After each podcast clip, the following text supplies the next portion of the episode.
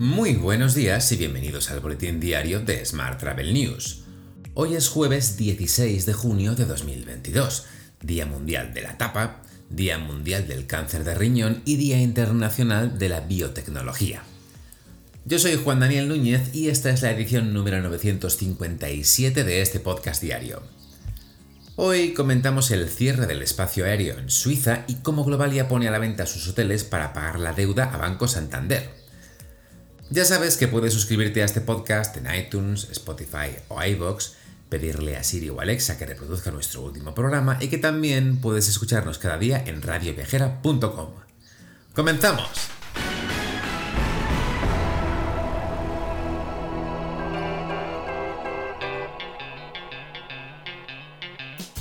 Un total de 291 vuelos con origen o destino en los aeropuertos españoles se han visto afectados con demoras este pasado miércoles por el cierre del espacio aéreo de Suiza.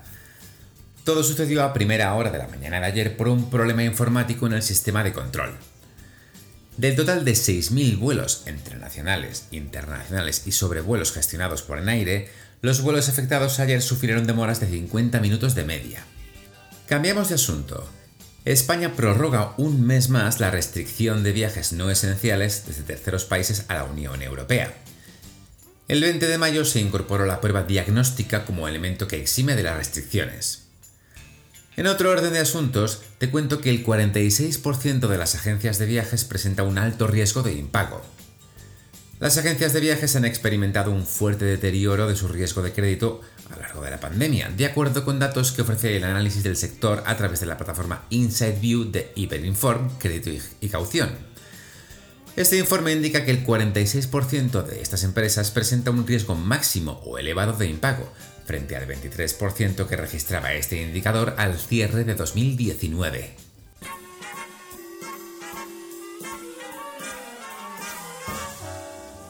Hablamos ahora de transporte. Globalia e IAG han formalizado el préstamo de 100 millones de euros con el que Iberia se hará con el 20% de Europa. La firma se ha producido este pasado miércoles gracias al visto bueno de la SEPI y el ICO a la operación. En este contexto, hoy hemos sabido que Globalia ha puesto a la venta sus 14 hoteles Believe para poder hacer frente al pago de la deuda contraída con Banco Santander, que por su parte ha solicitado al grupo turístico que se ponga al día con los pagos. La venta de los hoteles ha sido encargada al propio Banco Santander, y con ella Globalia podría conseguir unos 500 millones de euros. Más temas.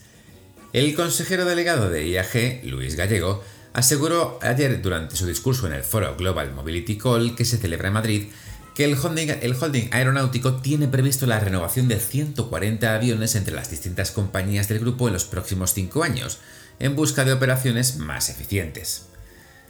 Gallego recordó que desde 1990 las emisiones de dióxido de carbono por vuelo se han reducido en un 50% en todo el sector, y dijo que en IAG estamos muy orgullosos de haber hecho posible que esto ocurriese.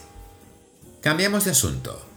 Qatar Airways acogerá la 78 78, Asamblea General de la Asociación Internacional de Transporte Aéreo, IATA, y la Cumbre Mundial del Transporte Aéreo. Los líderes mundiales de la aviación se reunirán en Doha del 19 al 21 de junio de 2022. Y como curiosidad, te cuento que la firma Thales ha lanzado Helix View, un revolucionario escáner aeroportuario que permite al pasajero no sacar nada del equipaje. Este escáner combina el escaneo electrónico basado en nanotecnología de rayos X y la reconstrucción de imágenes en 3D. La tecnología está perfeccionada para detectar todo tipo de artículos prohibidos, ya sean explosivos, cuchillos o incluso armas desmontadas y colocadas en partes separadas en varias maletas.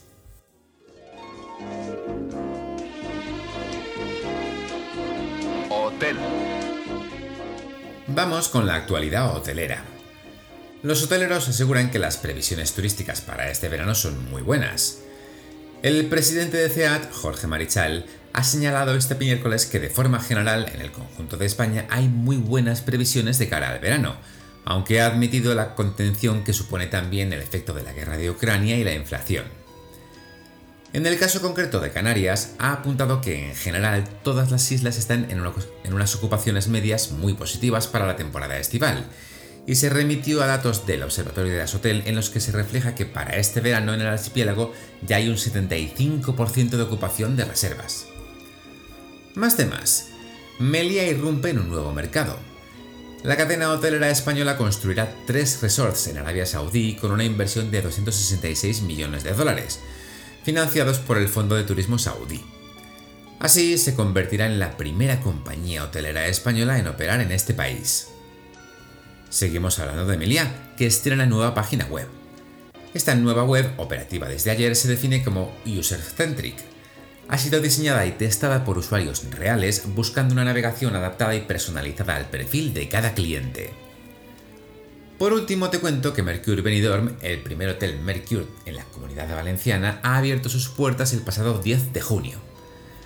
Se convierte así en la primera marca hotelera internacional en instalarse en el icónico destino de la Costa Blanca. Mercury Benidorm será el undécimo establecimiento de la cadena en España. Te dejo con esta noticia. Muchas gracias por seguir este podcast y por dejarnos tus valoraciones y comentarios en Spotify, iBox o Apple Podcast. Recuerda que puedes suscribirte a nuestra newsletter diaria entrando en smarttravel.news, en la sección Suscríbete. Todas las mañanas, antes de las 8, te enviamos un correo con las noticias más importantes de cada día, la lista de próximos eventos y alguna sorpresita. También puedes recibir un mensaje con este podcast y los titulares del día directamente en tu WhatsApp. Para ello solo tienes que añadir el número 646-572-336 a tu lista de contactos y después enviarnos un WhatsApp con la palabra alta. Y eso es todo por hoy. Muy feliz jueves.